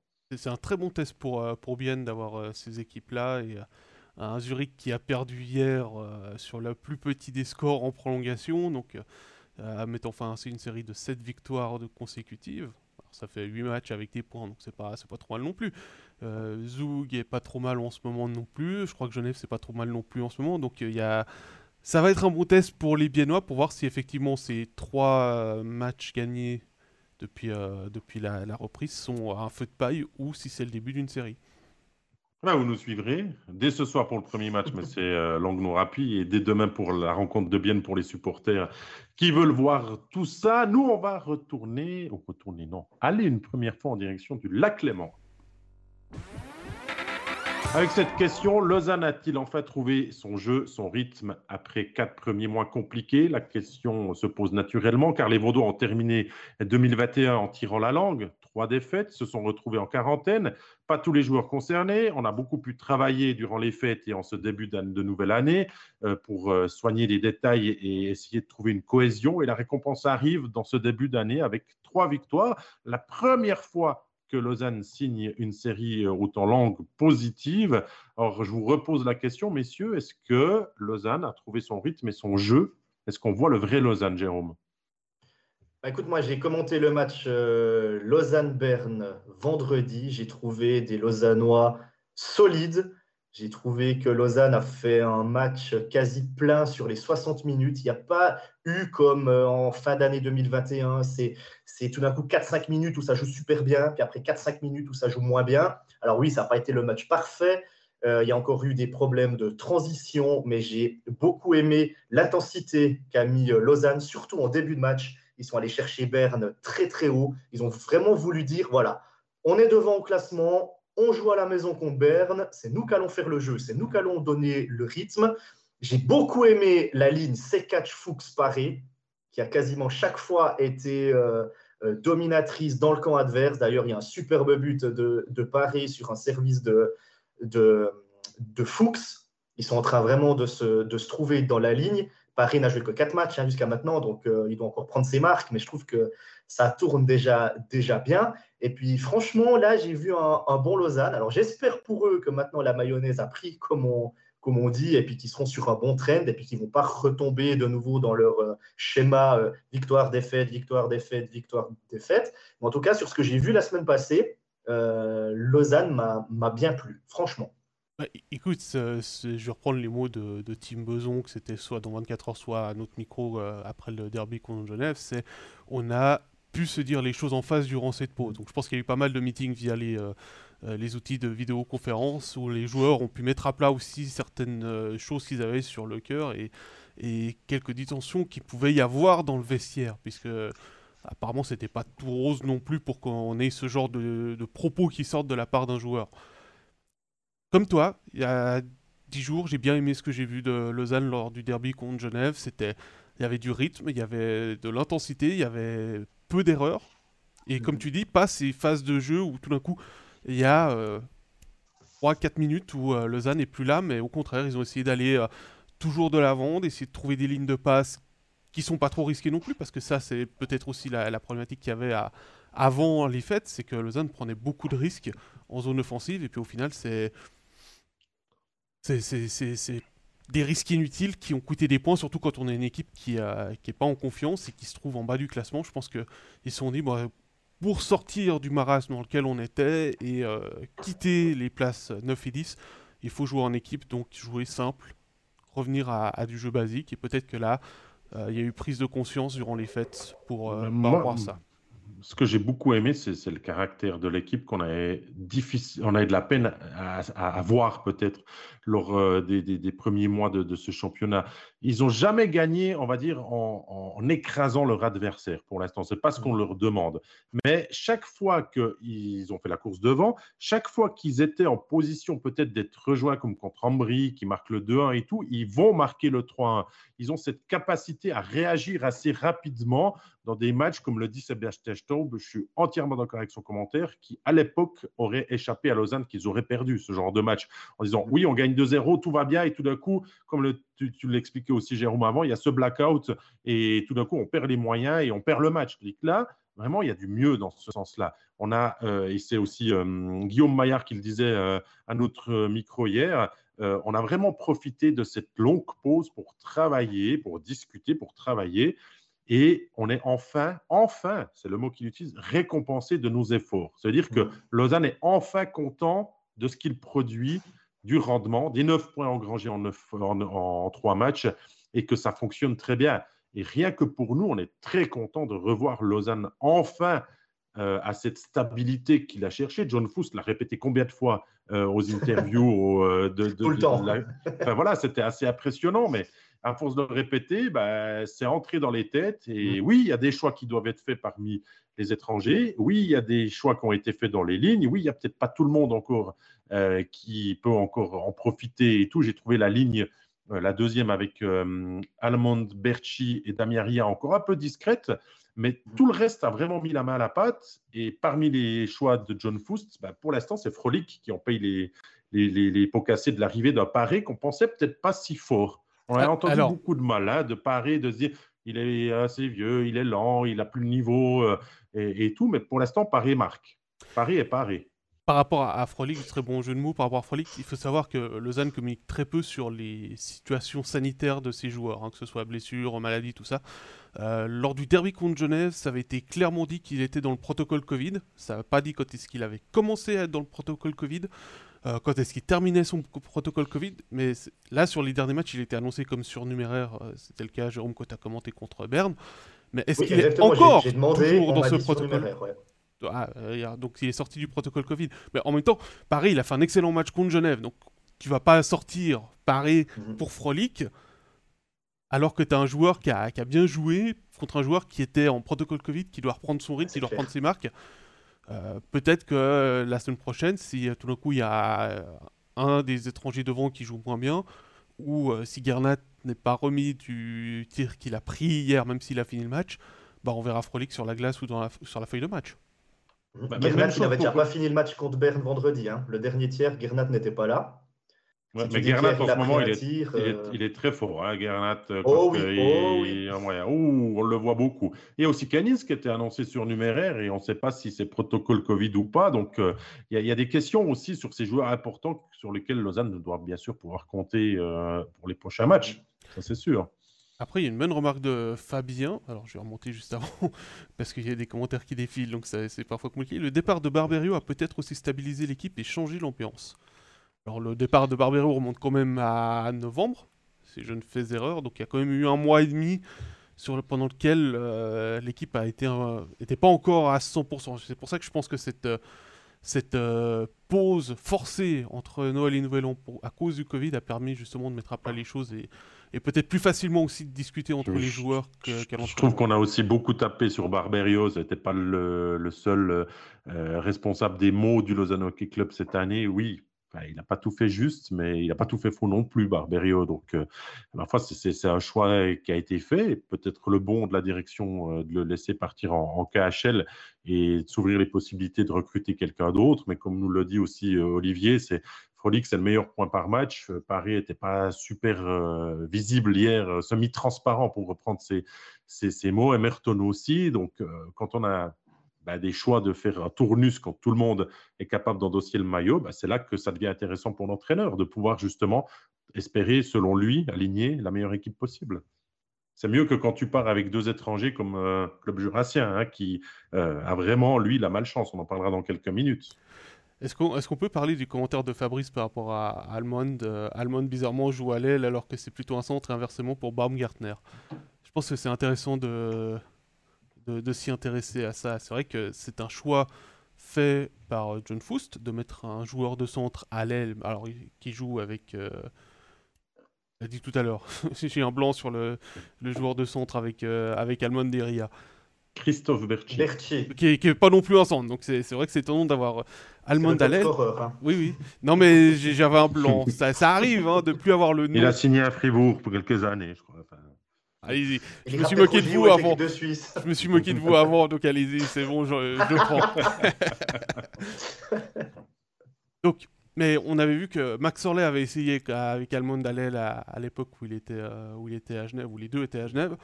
C'est vrai que Cody Almond est un joueur de centre assez naturel, mais euh, c'est pas non plus un joueur de centre qui est toujours très fiable dans ses tâches défensives et le fait qu'il soit à l'aile, ça peut, soulager ce côté-là. Parce que le, repli défensif, c'est. Enfin, le joueur de centre, c'est le premier qui doit se replier. Quand il, y a, quand il y a un repli défensif, et parfois Cody Almond, il a tendance à oublier qu'il y a une deuxième ligne bleue derrière lui et qu'il faut aller, euh, qu'il faut aller euh, protéger aussi son but. C'est pas le Cody Almond il y a quelques années aussi. Euh, c'est devenu un joueur forcément un peu différent bah, aussi. Il, a eu pas mal de blessures ces dernières années et ça doit affecter un petit peu son mental son, au niveau inconscient. Par contre, vendredi, il a son occasion, il la met au fond. Hein contre Berne. Je veux dire, euh, ça, reste ça reste quelqu'un qui, devant le but, euh, est très très fort. contre Genève, il les a loupés les deux. Bah, bah, il en a eu deux, il était deux fois en solo, il a tiré Est-ce que c'est la loi de la moyenne, par hasard? Copyright SR. C'est Stéphane Doranco. Lausanne, euh, nous dit Ludovic, c'est comme Zurich, quand il leur manque des joueurs, ils sont meilleurs car le temps de jeu devient réparti entre les joueurs. C'est vrai qu'il y a beaucoup euh, de monde, beaucoup d'ego, de, de, joueurs à répartir dans les rôles et tout ça. Et puis que je ne dis pas que les blessures aident John Faust, mais peut-être que les choix sont plus faciles à faire pour répartir en effet les équilibres. On peut être d'accord avec la remarque de Ludovic, non? Oui, et puis euh, Olivier qui. qui euh, non, mais j'étais en train de lire le commentaire d'Olivier qui, qui euh, réagissait à ce que j'ai dit en disant l'échange de position L-centre peut donner du volume, mais ne pas profiter des qualités naturelles des joueurs peut expliquer le manque de rendement comptable de l'équipe. Après, peut-être que John Foust a aussi vu que Christophe Berthier était meilleur que Cody Almond au centre dans les situations où il l'utilisait, où il, où il mettait Berthier au centre, notamment sur les engagements. Bon, depuis le début du championnat, hein, John Foust, il, cherche ses lignes. Hein. Oui. Énormément de, de brassage d'un match à l'autre. Mais il a, moins changé ces derniers temps. Justement, est-ce qu'il a essayé jusqu'au mois de novembre toutes les possibilités entre euh, des personnes au centre, des personnes à l'aile, je ne sais pas. Et puis tout à coup, là, il a peut-être trouvé euh, la formule. Et puis, comme par magie, ça stabilise l'équipe, je ne sais pas. Mais c'est vrai qu'il y a eu beaucoup, beaucoup de brassage de lignes. C'est ce qu'on peut souhaiter à Lausanne, d'avoir enfin trouvé euh, le, bon remède et puis d'aller de l'avant maintenant, parce que ça va être compliqué d'aller chercher le top 6, pas impossible, hein D'ailleurs. Euh, il y a combien d'écart il, y a, 13 points sur Davos avec deux matchs de moins. Ouais, et Davos, je peux vous dire qu'en ce moment, c'est plutôt. Ça baisse fortement. Il y, a moins hein. de 0,3 points par match. donc, euh, c'est pas impossible. C'est pas impossible. Hein. Genève et Lausanne seraient. Euh, auraient tort de croire que c'est pas fait. Et d'ailleurs, les joueurs vont clairement encore viser cet objectif mhm. d'aller chercher la, la, sixième place. Hein. Le championnat est encore long, 15, hein, 16 matchs, 17 matchs pour certains, ça, ça peut encore amener son lot de rebondissements. Mhm. C'est ce qui va amener du piment à cette fin de saison aussi. Et, et, Lausanne, maintenant, sur le train de trois victoires, doit vraiment essayer de décoller, d'aller chercher encore des succès euh, euh, dans, les, dans les prochains matchs. Bah, ils tombent dans le derby lémanique demain. Euh, continuer le mano à mano avec le, avec le voisin. Euh, à Davos vendredi, tiens, c'est un adversaire complètement direct pour cette fameuse lutte pour la sixième place. Et à Joie, euh, encore mhm. pour terminer le week-end, la semaine est très, très, très intéressante là, pour le Oui, vraiment, vraiment, vraiment. Et puis pour revenir à ce qu'on disait par rapport au point par match, l'avantage de ce classement-là, c'est que quand vous perdez, vous perdez des points. Donc, euh, par exemple, on en parlait pour Berne, qui, a, qui, a, plus beaucoup. Non, mais vous, enfin, vous avez compris ce que je veux dire. Ah, je, vous vois, bien rigoler les deux, mais c'est quand vous avez une défaite, vous êtes vraiment pénalisé. Oui, c'est ça. Que ce soit un adversaire direct ou non, c'est pas, euh, c'est pas ah ben c'est bon, j'ai des acquis et puis euh, ça va rester, euh, ça va rester comme ça. Non, bah Berne, ils ont que 3 points d'avance, tu le disais, Jérôme, par rapport à mhm. Ambry, mais avec deux matchs en plus. Mais s'ils perdent ces, ces deux, ces deux matchs et puis qu'Ambry joue pas ces deux matchs et puis qu'on reste comme ça, bah, ils se retrouvent, ils perdent 0,146 points par match, tu vois. Pascal, Pascal, moi je crois que la moyenne de points par match va servir à définir le classement la dernière journée. Je crois que les supporters regardent encore le classement par points. Ils se disent, tiens, on a tant de points de retard ou tant de points d'avance sur ses adversaires. Parce qu'en plein match, tu ne peux pas commencer à te dire, tiens, si on gagne aujourd'hui, est-ce qu'on gagne 0,08 points de plus? Enfin, c'est ah, tu fais avant le match, ça. Non, mais ce que je veux dire, c'est que tu sais que tu sais qu'avec les points par match, tu peux perdre, des, places et perdre des points comparativement à ton, adversaire. Et d'autant plus, si toi tu joues et que ton adversaire joue pas. Donc, t'es pas, pas protégé par ton nombre de points. C'est clair, c'est clair. Mais euh, pour l'instant, ça joue à pas grand-chose et l'écart avec Davos est encore totalement remontable. Tout à fait. Tout à fait. Bah, tu parlais d'un derby euh, du lac, on va rester au bord du Léman et puis on va aller au bout du lac pour parler de Genève avec des euh, jeunes voix qui continuent sur leur traîne depuis le changement d'entraîneur en novembre. C'est un goal average de plus 11 sur la semaine écoulée, 13 buts marqués, 2 encaissés. Et euh, si on regarde euh, la moyenne de points par match, puisque c'est quelque chose qui est intéressant, avec Cadieux, c'est 2,23 points par match depuis le changement d'entraîneur, alors que Patémon était à 1 point par match. Finalement, messieurs, on, est en on est en droit de se demander par rapport au Lyon comme aux Aigles si euh, c'est pas Jean de La Fontaine qui était en train d'écrire leur fin de saison. j'aime bien, j'aime bien, j'aime bien ça, euh, Pascal, et je suis entièrement d'accord. Euh, bah, été gentil, hein, je vous ai pas sorti Aesop. qui est l'auteur bah, Le livre et la tortue, tu dis, ou tu pensais à quelque chose? Bah, qui, est l'auteur original des fables que La Fontaine a, ensuite reprises et traduites et adaptées en français. Bon, bah écoute, peu importe à quel moment tu te réveilles, euh, l'important c'est la manière aussi avec laquelle tu le fais. Et je crois que ça vaut pour Lausanne, mais ça vaut encore plus pour Genève qui, en ce moment, euh, vraiment est la grosse cylindrée que l'on pensait en début de saison. Hein. Oui, il y a eu ces départs, Omar qui n'est pas là et tout, mais on ne pensait pas que ça serait si catastrophique que ça et que Genève tomberait si bas. Alors Genève fait ce qu'on attend de Genève en ce moment et le fait même avec la manière. Si Lausanne ne gagne pas encore ses matchs, on va dire euh, avec euh, encore l'assurance d'être sûr de gagner le match, on va dire dès, la mi-match ou après deux tiers, Genève, pour l'instant, c'est béton. Hein. C'est 4-1 contre Berne, 5-1 contre Langnau, 4-0 contre, contre, Davos. C'est clair, c'est net, c'est précis. Ils n'ont plus peur de personne. Ils ont retrouvé un effectif presque au complet. Hein, on attend encore capitaine Noirod qui pourrait euh, revenir incessamment sous peu euh, au, jeu. Et ça fait huit victoires sur les neuf derniers matchs. La seule défaite, c'était contre Lausanne pour le premier match de l'année 2022. Donc peut-être que là, il y avait aussi une question de rythme et puis que l'adversaire ne leur a pas convenu, parce que je crois qu'il ne leur convient pas trop cette année. Euh, donc, donc voilà. Et moi, ce que j'aimerais mettre en avant, hormis les très bonnes prestations de Tom dont on va arrêter, je crois, de vanter les qualités, tellement c'est devenu on va dire, attendu et tout ça. Voilà, Gaëtan nous dit c'est le MVP de la saison. Voilà, c'est aussi ah que ça. Je, crois qu'on peut, le, on peut le valider ah, déjà aujourd'hui. Hein. Il, il est défenseur, il est responsable défensivement, il est en tête des pointeurs. C'est hallucinant. Soyons sérieux. Euh, Winnick, un gros leader aussi, Vermine qui se réveille. Mais moi, ce que j'aimerais mettre en avant, c'est les gardiens. Ils ont quand même pas de chance à ce niveau-là. Des clous blessés. Euh, Charles, ça s'est pas bien passé. Euh, on signe Robert Mayer pour l'année prochaine, mais dans, dans l'attente, on fait venir euh, Zurkirchen, Nifler, Conorius et tout ça. Et les performances, alors oui, quand une équipe gagne et, joue bien aussi, euh, ça aide, mais Nifler, c'est 94% d'arrêt en 5 matchs et Conorius, hier, c'est 96,9. Donc, il y, a tout, y a tout qui rigole en ce moment dans la patinoire des Vernets. Didier, qui, est supporter, qui est supporter genevois, qui dit des belles victoires, certes, mais il faut relativiser. Ambry, Langnau, Davos et Berne, quatre équipes en manque de confiance et certains sortant du Covid. Le vrai test sera demain. Bah ouais, mais ils les ont gagnés. Ils les ont gagnés en 2021. C'est des matchs qu'ils n'ont ils ont pas gagnés. Mais tu sais, moi, je me demande si les problèmes des gardiens, ça n'a pas bonifié l'équipe. En se disant, OK, au but, on n'a pas notre numéro 1. On doit donner plus. On doit essayer qu'il ait des tirs, entre guillemets, faciles à arrêter et puis nous, on doit aller marquer des buts parce qu'on va peut-être en, prendre. Et j'ai l'impression que Genève a retrouvé cette efficacité offensive qu'ils avaient perdue depuis le début de la saison, et puis cette solidité défensive. Et puis là, comme tu l'as dit David avant, j'ai l'impression qu'on voit le Genève attendu sur la feuille de match. Quand on voit les noms qu'il y a sur la feuille de match à Genève, on s'attend à ce qu'ils jouent comme les trois derniers matchs et qu'ils battent ces équipes-là. Et ces équipes, ils, bah, les ont ils les ont battues. Donc je me demande si là, on ne voit pas le, le vrai Genève, en fait. Après, il y a un truc qui m'a bien plu euh, contre Langnau, c'est qu'à un partout, il n'y a pas eu de panique de la part des Genevois. Ils ont tranquillement remis la pression, remis l'ouvrage sur le métier. Ils ont marqué le 2 à 1. Et puis même au début du deuxième tiers, avec 2 à 1, qui est pourtant pas un score euh, sur lequel on peut gérer, ils ont commencé à gérer le match parce qu'ils savaient qu'en face, ils avaient, le plan de jeu, ils avaient le plan de jeu pour bloquer Olofsson, Grenier, Pessonen. ils ont retrouvé la confiance. Et puis, euh, comme, tu, comme, tu le dis, certainement qu'ils font aussi, euh, ça a été le cas contre Davos, pas trop. Tout le monde a, salué le blanchissage de Niffler, son premier en National League, mais j'ai pas trouvé qu'il a eu beaucoup de tirs difficiles. Alors c'est pas, je remets pas en cause son blanchissage, il fallait les arrêter à l'époque.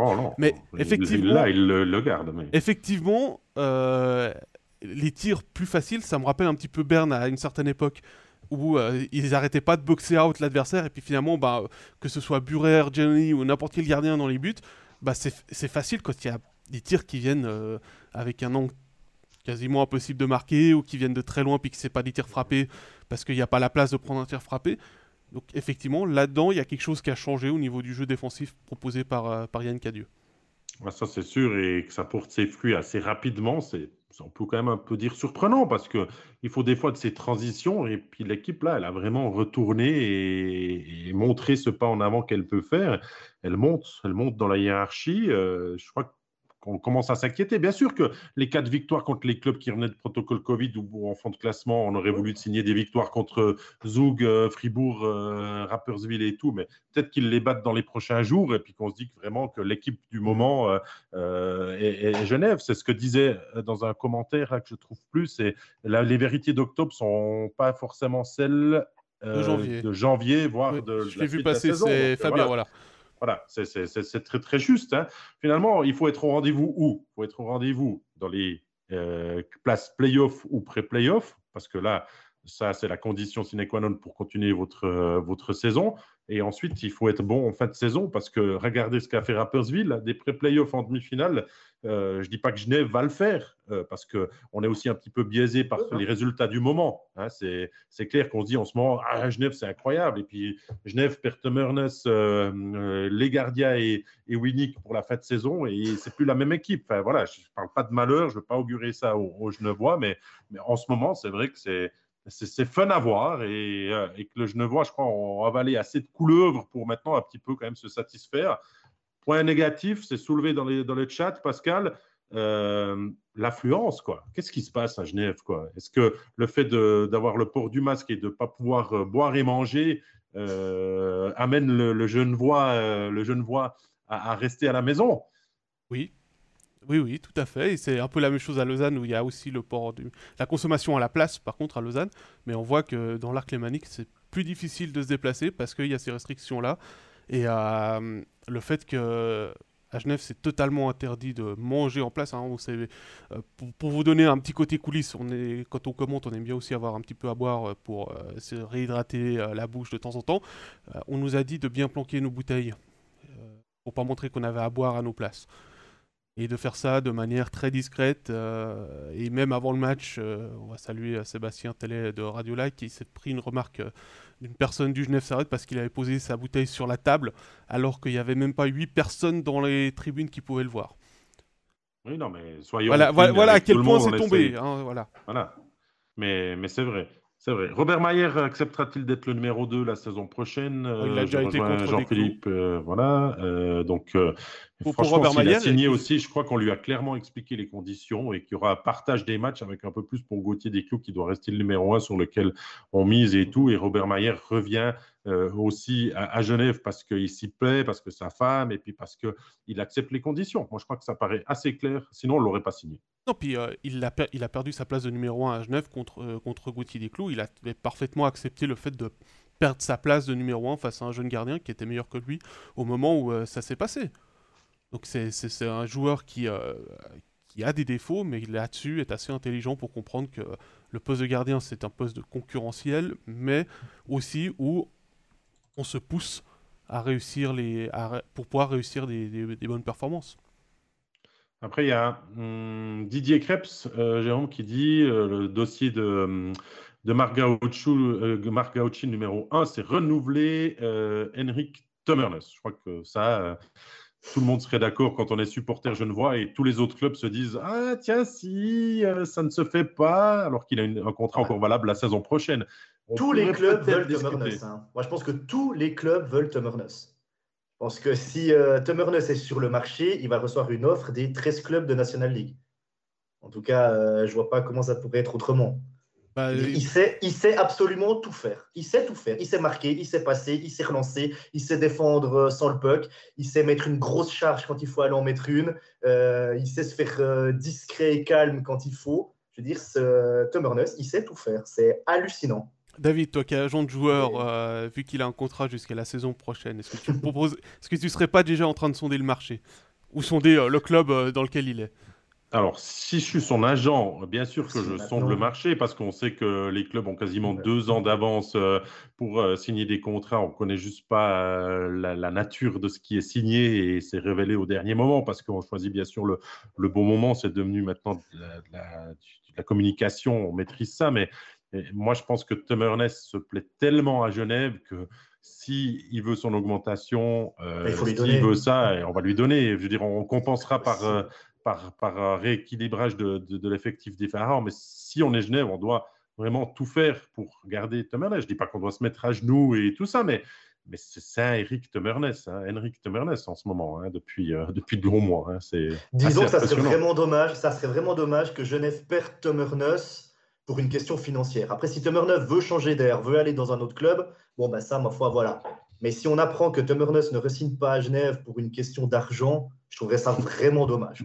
Jérôme, il y a Fabien qui te demande si Neuf sait aussi conduire la Zamboni. Alors ça, je ne sais pas, mais je peux, me renseigner. Hein je peux me renseigner.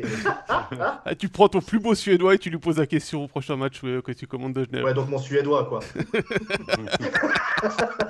Smirnov, euh, bien en vue, il cherche un contrat, donc euh, peut-être euh, il retrouve un peu plus de confiance aussi avec les bons résultats et tout. Moy, un peu discret, courant alternatif, mais c'est un peu le Moy qu'on connaît depuis mais c'est, en Suisse. Oui, c'est le Moy, c'est le Moy, c'est le, Moy habituel, à part son début, de, son début de, quand il est arrivé à Lausanne où il a été performant sur la demi-saison qu'il a joué, il a à chaque fois fait des séries de points et des séries sans points. Voilà pour Genève. Ça va, ça, ça va bien, ça rigole. Et... Je peux vous dire que dans le chat, ça discute beaucoup ces histoires de public et euh, ça s'envoie des pics entre supporters en fonction des patinoires. Mais ça, c'est normal. Pour l'instant, c'est de bonne guerre et ça reste poli, donc euh, continuer comme ça, euh, c'est sympa aussi, ce genre de discussion. En donc ça reste pour toi, donc voilà. en parlant de continuer, qu'est-ce qu'on fait? On va vers le dernier club roman? On part en nageois Bah, oui. Ah, peut-être dernière question d'Elodie. Merci. Pourquoi surnuméraire selon vous parce qu'il revient d'une très très longue blessure et puis que la défense a aussi trouvé son équilibre et puis qu'il faut refaire sa place aussi pour euh, Mercier. C'est pas pas tout simple. Hein. Euh, il revient aussi dans le moment où l'équipe commence à prendre forme et puis avoir des résultats. Donc euh, je pense que Cadieux lui dit aussi qu'il est peut-être pas loin d'avoir sa place, mais on lui fait comprendre que tout n'est pas si facile que ça. Je pense que c'est une bonne réponse et euh, peut-être qu'Elodie sera satisfaite de ta réponse, David. Au pire. Ouais, on par rapport entre lui. On par rapport entre lui.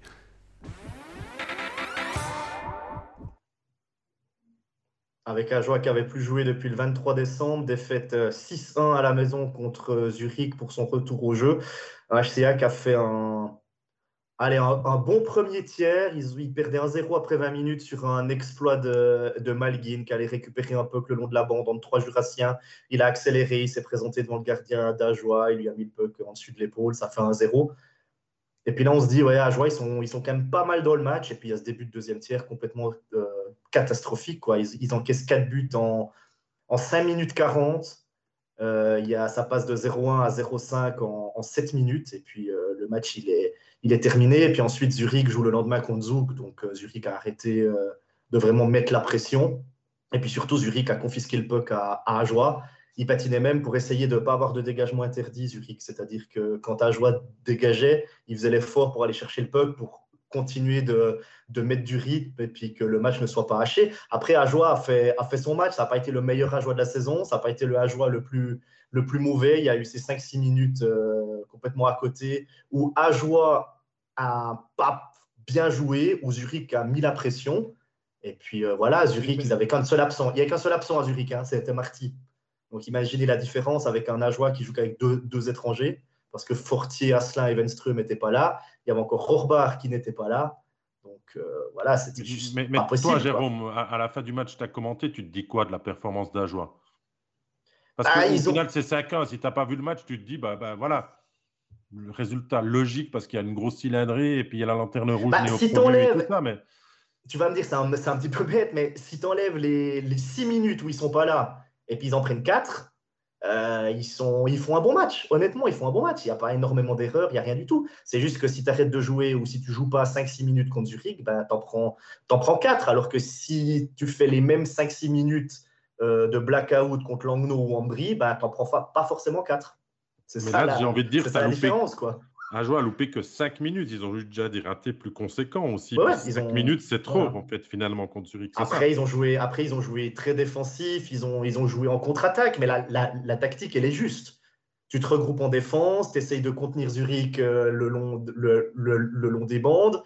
Et dès que tu récupères, bah, tu regardes à gauche, tu regardes à droite. Et puis, tu essayes de partir en contre-attaque le plus, le plus vite possible. Il y a 3-4 bonnes occasions de d'Ajoie. D'ailleurs, Ajoie qui marque par le Duc en, contre-attaque sur le premier assist de Knell Wolf, qui a fait ses débuts avec, euh, avec Ajoie. Il y a aussi Barthollet qui a joué son premier match avec, euh, avec Ajoie. Là, l'échange avec Ness.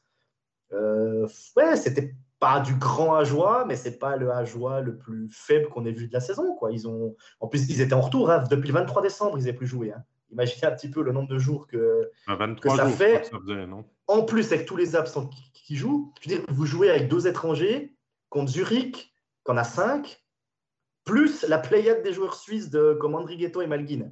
Donc la différence, elle est, elle est énorme.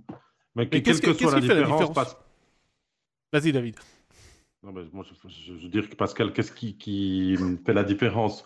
Euh, Qu'est-ce qui fait la différence? C'est l'expérience encore. Euh, je crois qu'Ajoie a fait peut-être qu'un match plat de 60 minutes cette année, c'est quand ils avaient gagné 4-0 contre Ambry. Il y a forcément encore un petit peu des, des trous d'air, des fois ce que je disais plus conséquents que d'autres, et puis qui se payent cash. L'inexpérience, euh, enfin, voilà, il y, a, il y, a, encore trop de jeunesse dans, dans, dans cette équipe et tout.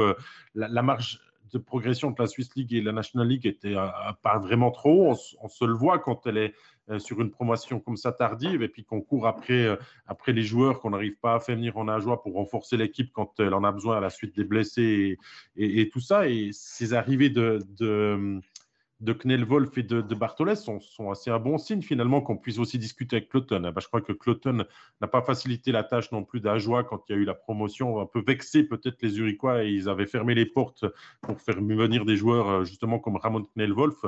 Euh, Jérôme, tu me diras si je me trompe, qu'on a quand même beaucoup vu dans ce match, qui a essayé des choses et pour son premier match en National League, il a montré que euh, ce qu'on dit de lui, ce mini Marco Lehmann, il peut en assumer de part son gabarit, mais de part aussi les qualités qu'il a, qu'il a à mettre en avant. on a perdu, Jérôme.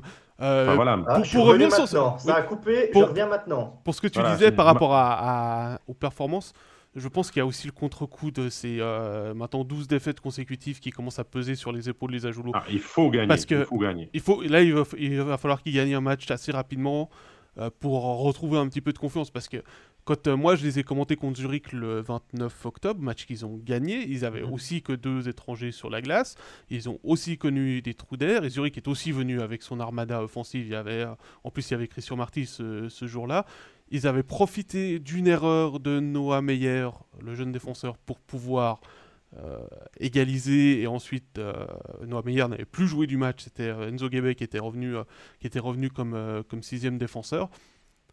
Mais là, ils avaient trouvé des ressources pour battre euh, Zurich. Ils avaient trouvé des ressources pour battre d'autres équipes durant, durant, durant le championnat. Mais depuis qu'ils ont commencé cette série négative, à chaque match, j'ai l'impression que le petit euh, moment, le petit blackout qu'ils peuvent avoir, il est rédhibitoire. Euh, Pascal, tu sais, j'ai parlé quand même pas mal de joueurs.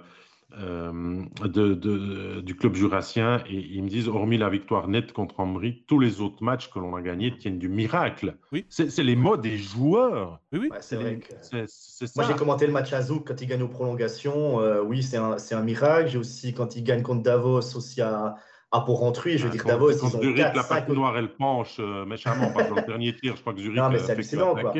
Donc, voilà. non, mais Donc, ils ont besoin d'un succès. Quel qu'il soit, la dernière victoire, c'est le 19 novembre, ça fait trop longtemps. Ils se rapprochent du record négatif de 15 Ouais, ils n'ont pas une semaine facile. Hein. Voilà, euh, que le lâché avait en 95-96. Et en effet, la semaine n'est pas plus facile pour recommencer un petit peu à jouer au hockey. Non, il y a Lugano, il y a Zug et il y a Lausanne cette semaine. C'est, ça ne va pas être évident. Hein. Il y a Fabien qui nous demande, même, même s'ils perdent encore tout, qu'est-ce que ça peut faire? C'est la saison prochaine qu'ils doivent gagner, ils sont là où on les attendait. Oui, ils sont là bah, où on les attendait, mais c'est pour le moral. Et au bout d'un moment, même s'ils ils perdent tous les matchs jusqu'à la fin de la saison et que ça n'a aucune conséquence sur le classement et sur leur avenir, c'est leur moral à eux. Ça va être difficile de revenir, euh, d'aller se préparer pour la saison suivante et de se dire que ça va être la même chose. Et ça va être difficile aussi d'attirer des joueurs. On nous dit qu'il y a des joueurs qu'on s'est signés, mais on ne nous les annonce pas. Donc on sait pas, on sait pas quels sont ces joueurs qui pourraient, qui pourraient venir.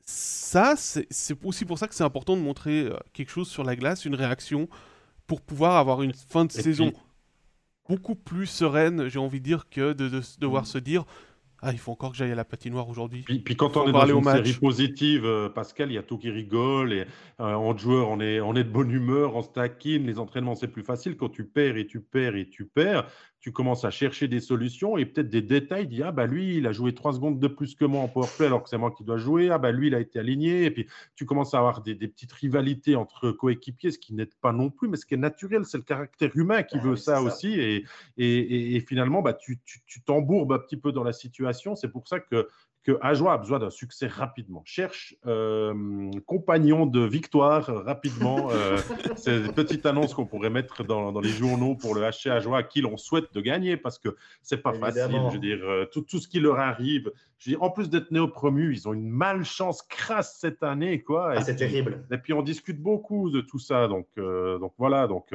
Ajoie, c'est le petit club, club sympathique que tout le monde a aimé parce qu'il a gagné la Coupe de Suisse et puis qu'il a cette superbe épopée en Swiss League. Ben, maintenant, on a League, il faut aussi montrer que le caractère du Jurassien, qui est battant, qui est un guerrier, est encore là pour aller gagner ce, ce prochain match ou l'un de ces prochains matchs.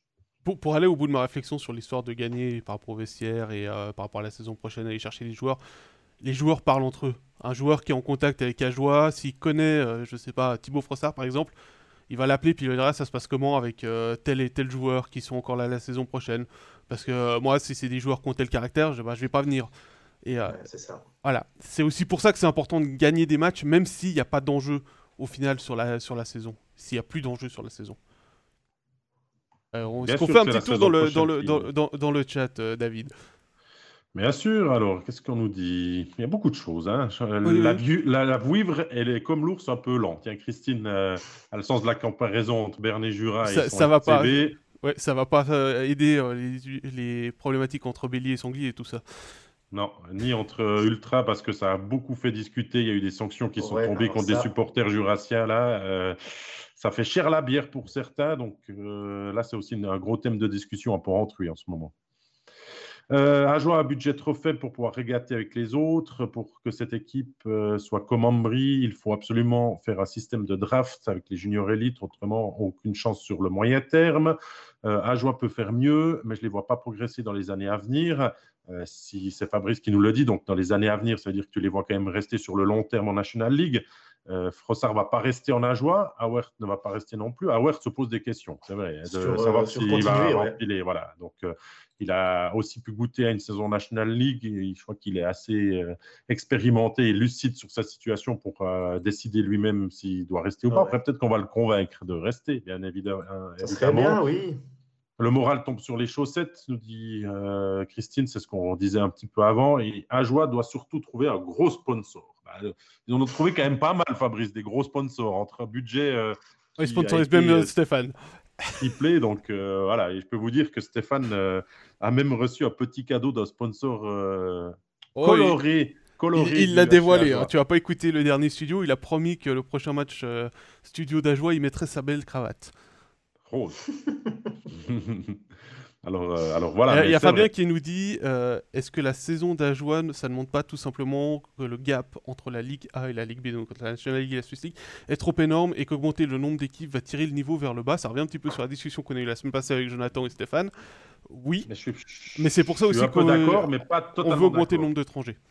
Parce que Ajoie n'avait jamais vraiment planifié de vraiment monter. Donc, ils n'avaient pas l'effectif pour la National League. Je trouve que Holton euh, et Cloton, cette année, ont bâti quelque chose quand même de plus solide pour espérer monter. Mais oui, Mhm. forcément, quand ces équipes arrivent et qu'il n'y a pas de relégués, ça tire le niveau vers le bas parce que c'est des équipes qui, euh, rien qu'avec le budget et, et les contrats qu'ils ont à proposer aux joueurs, n'arrivent pas à les attirer. C'est ça. C'est- Et puis ce qu'il faut surtout dire, c'est que normalement, quand il y avait le barrage entre le dernier de Liga et le premier de Ligue B, si le premier de Ligue B montait en Liga, il Ah, allait prendre des en- joueurs, il se servait dans l'équipe qui venait de battre 5-6 joueurs. Là, à Joie, ils ont battu Cloton, ils sont montés, ben, il n'y avait personne, puisque personne ne retombe. Donc, euh, Et- tu peux, tu, tu et- peux pas prendre des joueurs de National League, Il y, y a- y Fabien qui me pose une question un peu sur laquelle c'est difficile de répondre. Est-ce que Cloton aurait fait mieux s'ils étaient montés? Et j'ai pas envie de décevoir les supporters jurassiens, mais j'ai envie de dire oui, parce qu'ils avaient quand même beaucoup plus de joueurs qui avaient déjà connu la National League. Et rien que ça, ça peut faire la différence. Alors, je dis pas que Cloton ne serait pas lanterne rouge à l'heure actuelle s'il avait Non, été promu à la place de Ajoie. Mais ils, Ben, ils ils avaient auraient eu des de ajouts dans l'effectif, non? Ils auraient eu des ajouts dans l'effectif, non? Oui, aussi. Peut-être qu'un joueur aurait peut-être pas voulu non plus, tu vois, de laisser Mais- partir. Bref, ils auraient en, tout- Voilà, en quoi. tout cas eu les deux étrangers, apparemment. Ben ce voilà, ben ça en fait voilà, voilà. fait du- Mais, c'est une mais- différence. hein. mais, mais quand Mais J'avais entendu Zurich, aussi un certain Thibaut F euh, qui euh, avait été contacté. C'est ça. Voilà, ben, ça, change, ça change déjà pas mal. Hein Donc, euh, donc voilà. Donc, euh, Ajoie a déjà fait plus de points que Bâle en 2008, nous dit Georges-Henri Tercier. Donc voilà. Mais le plus dur reste à venir, hein, parce que si tu gagnes pas, la fin de saison peut être un long chemin de croix pour, euh, pour la formation de Gary Sheehan, je trouve. Il se posera après la question de garder ou pas Gary à la tête du HC à joie suivant la fin de Ouais, saison. ça, ça, ça a aussi beaucoup discuté et je trouve que cette discussion, enfin, elle, est- elle est un peu malsaine parce que je pense que oui, il y a des discussions et, et je crois que c'est euh, c'est même euh, Vincent Leschen qui le disait euh, à, à Régis dans un Skype qu'on vous a proposé il y a, il y a quelques jours que, que lui-même se pose les questions est-ce qu'il est peut-être pas mieux comme, comme directeur sportif plutôt que assistant parce que c'est plus facile de trouver un assistant à Gary et tout et puis qu'on a mis Gary aussi dans le lot parce que forcément quand on perd on se dit, bah, est-ce que Gary pourrait venir comme directeur sportif, garder Vincent comme assistant, puis trouver un nouvel entraîneur? Enfin, c'est, beaucoup de discussions qui, Et à mon avis, ont lieu en coulisses, ça c'est, clair. Mais, Mais c'est normal, quand ça va pas, tu te poses beaucoup de questions et tu cherches toutes les possibilités et tu essayes de t'améliorer dans tous les secteurs où tu peux. C'est c'est humain, c'est normal. Hein c'est normal. je ne pense pas que c'est Gary et Vincent qui, sont aussi, hein. fautifs de la situation actuelle Non. du Ajoie. Donc, euh, c'est comme on- le discours qu'on a eu pour Langnaud. Pour moi, ça ne sert à rien de changer de coach cette année. Euh, Gary doit vivre sa, son expérience jusqu'au bout avec le HC Ajoie cette année. On prend l'été, on réfléchit, on trouve des solutions, on augmente le staff et on améliore l'équipe. Voilà ce qui attend quand même un petit Bah. peu le HC Ajoie. C'est quand même conséquent, hein, tout ça. Ouais, Et puis, co- comme on l'a dit avec, euh, avec Langnau, c'est trop tard pour changer d'entraîneur aussi. Parce que qu'est- qu'est-ce que ferait Ajoie s'il change d'entraîneur maintenant? Euh, Il a 14 points de retard sur Langnaud. Qui est juste Bah, il, devant. faudrait, il faudrait un médecin, euh, un physio, je sais pas, et pourtant il y a du monde hein, pour, euh, pour euh, que les blessures arrêtent de tomber. Mais ça, malheureusement, c'est aussi de la malchance. hein. Euh, la blessure de Wenström, c'est Dazon. c'est- une fracture du nez. La blessure d'Azon, c'est une chute malheureuse sur une charge euh, correcte de, de Tchervenka. Euh, Fortier se prend le puck de De Vos sur la face. euh, Enfin voilà, voilà, c'est- malheureusement Quand ça veut la, pas, la ça veut malchance. pas. Voilà. voilà. Et je pense qu'on va en rester là pour, euh, pour le HCA, messieurs. hein. Bien sûr, avec plaisir, on passe au joueur du week-end. Le joueur du week-end qui est dans l'équipe qui carbure en ce moment, il est Genevois Joël Vermine, qui semble enfin avoir laissé sa poisse légendaire du début de saison de côté pour enfin performer. Un Joël Vermine qui a marqué trois buts lors des deux derniers matchs et qui euh, soigne un petit peu ses statistiques. Alors oui, il va peut-être pas faire le chiffre de la saison dernière avec ses 35 points, mais il sera dans ses standards. Il est actuellement à 17 points. Il va être dans les 25-30 points, on va dire ce qu'on attend de lui finalement. On a l'impression enfin que Vermine a mis un petit peu de côté son transfert, son retour à Berne, qu'il a digéré tout ça. Il a été pris un petit peu en par des supporters et tout ça, parce que forcément, quand on annonce un transfert tôt dans la saison, eh bien, on attend de voir le joueur performer sous le maillot qu'il porte actuellement. Ce n'était pas le cas, ce n'était pas facile et tout. On a l'impression que maintenant, Vermine semble un petit peu parti sur de bonnes bases. Donc, euh, joueur de week-end pour nous. Ouais, bah, quand Vermine va bien, Genève va bien. C'est le meilleur buteur suisse de Genève, hein, avec ses 12 buts. Et puis, c'est le deuxième compteur suisse aussi derrière Joris. Et puis, il est un petit peu comme, comme Noah Rod, Vermin. Noah on le sait, hein, quand il. Genève avec Noah ou sans Noah Rod, c'est pas le même Genève. Et eh ben Genève, quand Vermin tourne, c'est pas le même Genève que quand Vermin est. Je veux dire aux abonnés absents, c'est sévère. Mais c'est vrai que quand Vermin fait du Vermin, Genève a un autre visage. Il hein. faut être franc. Puis ça donne des possibilités pour appuyer tes lignes 2, 3 euh, qui euh, sont différentes que comment tu t'alignes par rapport aux choix qui ont été faits ces mmh. dernières semaines et tout ça. Donc euh, c'est vraiment de la profondeur, de la qualité, hein, parce que Vermine, on n'enlève pas que c'est un joueur talentueux et, tout, mais simplement il a besoin de marquer, de faire des points, parce que ça, ça trotte dans la tête des eh joueurs, tout ça. Et puis et puis bah, là, il a, été récompensé et je trouve que c'est bien pour lui parce que ce n'est pas le joueur qui baisse les bras. Vous savez, ce n'est pas le genre de, de, la maison. Et puis, et puis bah, il y en a des qui ont, plus de malchance que d'autres. Il y en a des qui pourraient tirer les yeux fermés. je crois que c'était un peu le cas d'Olofsson en début de saison. Euh, je crois qu'il tirait de n'importe où. Il trouvait le moyen de faire des points. Euh, bah, Vermine, il a un peu plus travaillé que les autres. Et puis bah, voilà, c'est un bon week-end pour lui et il faut confirmer maintenant. Alors, avant de répondre aux deux questions de Fabrice, je vais apporter aussi ma pierre à l'édifice par rapport à Vermine. Tu parlais de récompenser. Qu'Adieu l'a récompensé, puisqu'il l'a mis sur la première unité de powerplay avec euh, Winnick, avec euh, Joris euh, contre Langnau. non, Joris n'a pas joué contre Langnau, avec, les, avec les étrangers.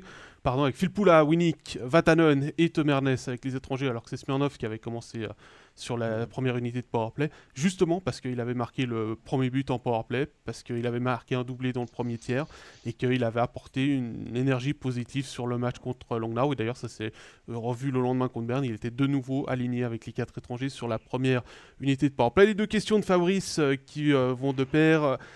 est-ce que Vermin ira au JO et est-ce que surtout le retour de Tanner Richard a aidé Vermin à mieux faire depuis, depuis novembre Alors, est-ce que Vermin ira au JO Réponse demain à 15h. Euh, on vous fera du teasing parce qu'on va faire un overtime spécial. Je crois que Pascal vous le rappellera en fin d'émission, mais euh, Patrick Fischer a appelé les joueurs qui iront au JO, qui ont été sélectionnés ce week-end et la liste définitive sera communiquée demain aux alentours de 15h. Donc restez bien crochés à votre Facebook euh, parce qu'il y a une alerte qu'on sera en direct à ces heures-là pour vous commenter cette sélection. Et est-ce que le retour de Tanner Richard a aidé Vermin à mieux faire? La réponse est oui, parce que Tanner Richard gagne énormément d'engagement et Tanner Richard parle toujours autant, mais Tanner Richard est le bon Tanner Richard parce que chacune de ces petites escarmouches avec l'adversaire, il finit en rigolant. Ça, c'est le Tanner Richard qui est de bonne humeur et qui va bien. Parce que normalement, il rentre au banc, il claque encore la porte, il tape la canne et tout. Tandis que là, il arrive encore presque à rajouter le dernier pic qui se moque euh, de l'adversaire et il gagne le duel euh, verbal aussi, on va dire, dans lequel il est très fort aussi, forcément. Mais c'est un bon Tanner Richard qui est revenu au jeu. je... crois, qu'il a eu peur pour euh, complètement compléter ce que je dis, sa blessure qui a été quand même très très grave et le fait de pouvoir rejouer et tout ça, ça, lui apporte que du bonheur en, moment, à, ce moment à Tanner Richard. Ouais, à voir, euh, aller revoir euh, le reportage que nos collègues alémaniques lui avaient consacré, qu'on a sous-titré en, en, français, c'est Inside Tanner, le, reportage. Même si à la base on parlait de Vermine, on finit sur, sur Tanner Richard, bah, il reste plus que. Parce qu'il l'aide à faire des points. Aussi, Exactement. Et puis donc, euh, bah, tu as déjà un peu teasé qu'on allait passer sur le programme. Et bah, le voici le programme de la semaine. C'est euh, une semaine chargée en National League. D'ailleurs, on n'a pas pu tout mettre sur ce tableau. Euh, puisqu'il y aura des matchs quasiment tous les jours, sauf jeudi sur les patinoires helvétiques. L'intégralité des rencontres est bien évidemment à suivre sur nos canaux disponibles avec MySports Pro. Le programme détaillé sera disponible sur Facebook, Twitter, Instagram chaque jour de match. On commence ce soir, on l'a déjà dit, je crois, avec Rappersville Langnau sur MySports 2. Demain, journée complète, mais pas de studio, attention. Ce sera sur euh, MySports Pro, la National League. Mercredi, la Swiss League qui fait son retour après plusieurs matchs reportés euh, depuis le début de l'année. Ce sera Turgovic l'automne avec un certain David Pietronigro au commentaire à 19h40 sur euh, My Sports One. Il y aura également Genève-Fribourg avec euh, Régis et Stéphane au commentaire. Ce sera sur une des chaînes pro. Vendredi, le studio, ce sera Berne-Fribourg. Samedi, ce sera Genève-Bienne. Dimanche, il y aura Lausanne-Ajoie en diffusion euh, de National League. On va encore ajouter dans le programme chargé de la semaine que jeudi, vous aurez du stream avec Overtime NHL avec Jonathan qui vous retrouve sur les coups de 17h30 sur Facebook également. 17h, 17h, 17h pardon, 17h, oui, parce qu'il y a la e-National League le soir et que c'est le même studio euh, de stream. Euh, ce sera sur Twitch, la e-National League, avec le premier, les deux premiers matchs de Ajoie en virtuel. J'ai oublié de noter leur adversaire, je crois que c'est Zoug avec Alex. vous abonner à notre nouvelle chaîne Twitch? On n'a pas beaucoup de membres, on, attend du soutien maintenant. Et puis il y aura également de la NHL euh, ce week-end. J'aurai le plaisir normalement de vous retrouver avec Danny Gelina pour parler de match entre Pittsburgh et Winnipeg dimanche soir à 19h. C'est une belle affiche, ouais. Et puis, euh, je crois que David, tu l'as déjà dit, mais on va le rappeler. Il y aura Overtime spécial sélection suisse aux Jeux Olympiques de Pékin pour les Jeux Olympiques de Pékin demain sur le coup des 15h sur notre page Facebook. Soyez au rendez-vous. Alors, il y aura ni David, ni Jérôme, ni moi, mais il y aura du monde pour vous parler de tout ça. Oh, on a encore du beau monde en stock et je crois que tous les gens qui étaient déçus, un petit peu euh, frustrés de ces annulations de matchs euh, en début d'année, bah là, vous prenez la tartine et vous étalez le hockey sur glace sur toute la semaine ça va être pas mal. Hein. Enfin, nous, on est au taquet, euh, on a nos programmes, nos beaux voyages qui sont prévus et on va vous amener des émotions chez vous. Voilà, il ne reste plus qu'une chose, enfin deux choses. Remercier Jérôme d'avoir été avec nous. Merci à vous, bon après-midi. Merci à vous aussi dans le chat, il y a eu de très nombreux commentaires. On vous remercie bien évidemment, comme d'habitude, on n'a pas pu répondre à tout le monde, mais on apprécie de vous voir discuter avec nous et entre vous dans les commentaires. Vous pourrez retrouver ce podcast en rediffusion dans quelques instants sur Facebook et dans l'après-midi sur YouTube en vidéo et en audio sur Spotify, SoundCloud et Apple Podcast. N'oubliez pas de vous abonner et de nous suivre sur ces différentes plateformes ainsi que sur Twitter et Instagram pour ne rien manquer des actualités de MySports et du hockey sur glace. Et si cet épisode vous a plu, vous pouvez bien évidemment le partager et laisser un pouce euh, vers le haut. Excellente soirée, excellente semaine à tous. À lundi prochain pour Overtime. Bye bye. Todd.